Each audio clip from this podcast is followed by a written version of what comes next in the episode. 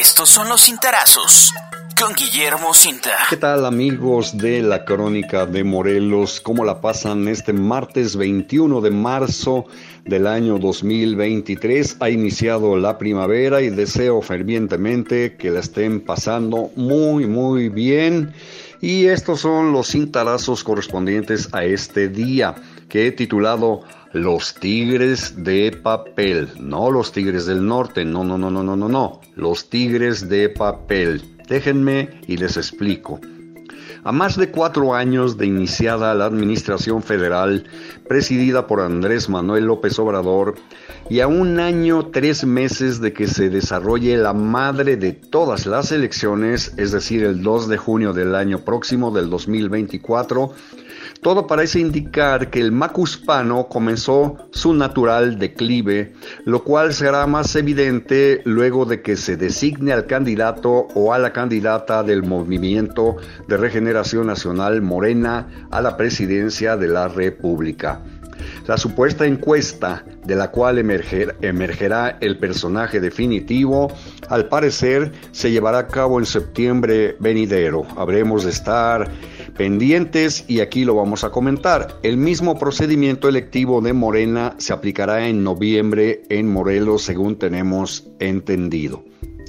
A juzgar por las apariencias, parece haberse iniciado el descenso sexenal del presidente de la República en turno, tal como lo hemos visto durante las pasadas cinco décadas con infinidad de antecesores de López Obrador.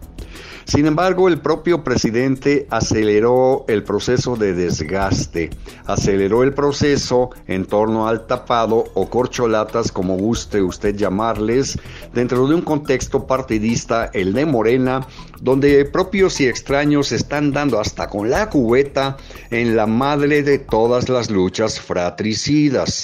Para colmo, los ánimos están crispados sobre cualquier sitio hacia donde usted enfoque su mirada. El discurso de odio emanado a diario desde Palacio Nacional está dando frutos. No solo se trata de una acción separatista de carácter ideológico, no, no, no, no. Hoy en día existe la creciente repulsa entre todos los estratos sociales de México, yo diría una repulsa mutua eh, mientras los tiempos electorales constitucionales se encuentran a la vuelta de la esquina. Nada bueno se avisora en el horizonte. Obviamente, el deterioro de la figura presidencial tenía que presentarse tarde o temprano. Y a partir del pasado fin de semana, cuando AMLO demostró quizás por última vez su músculo y la capacidad de movilización demasiado costosa para llenar la plaza de la Constitución de la Ciudad de México, los morenistas morenistas, no los obradoristas, así como millones de mexicanos antagonistas a la denominada Cuarta Transformación, parecen haber sacado la casta frente al decreciente predominio presidencial. Aquí deseo recordar la antigua expresión tigre de papel, aplicable a algo que aparenta ser una amenaza, pero que en realidad es inofensivo. Mao Zedong, el singular líder chino, utilizó ese término en una entrevista concedida a cierta periodista de Estados Unidos por allá por 1956 para calificar al imperialismo de ese país. Mao Zedong consideraba que todos los reaccionarios y aquellos que incursionan en posiciones extremas eran tigres de papel de acuerdo con Mao, quien encabezó la revolución china a partir de 1949, esos tigres eran superficial, eh, eh, estoy citando, citando textual, eran superficialmente poderosos pero propensos al desmoronamiento repentino. Osama Bin Laden, uno de los peores enemigos que ha tenido los Estados Unidos y también enemigo del mundo, me parece, abatido durante la administración del presidente Barack Obama en el año 2011, utilizó esa frase para definir a la milicia estadounidense. Cito textual.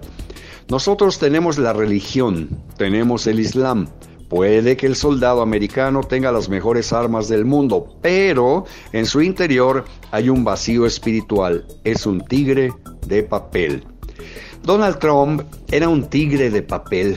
En efecto, los primeros días de su gobierno se mostró como un felino feroz enseñándole las garras y los colmillos a México y al mundo. Pero esa impresión no fue la misma en enero de 2021, cuando ya nadie le temía. Eso mismo le está sucediendo al hombre nacido en Macuspana, Tabasco. Poco a poco se multiplican, reagrupan y fortalecen sus adversarios políticos de cara al proceso electoral que teóricamente debería iniciar el primero de septiembre próximo. Y es que el plan B de la reforma electoral movió la fecha a inicios de noviembre del año en curso, que, sin embargo, podría mantenerse si esos cambios legales son frenados en la Suprema Corte de Justicia de la Nación.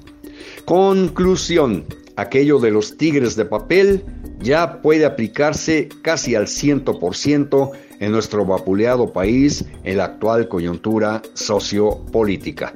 Señoras y señores, les deseo a todos ustedes que sigan pasando un magnífico martes y nos volvemos a escuchar por este mismo conducto el día de mañana. Hasta pronto. Puedes consultar esta columna y más contenido en www.guillermocinta.com.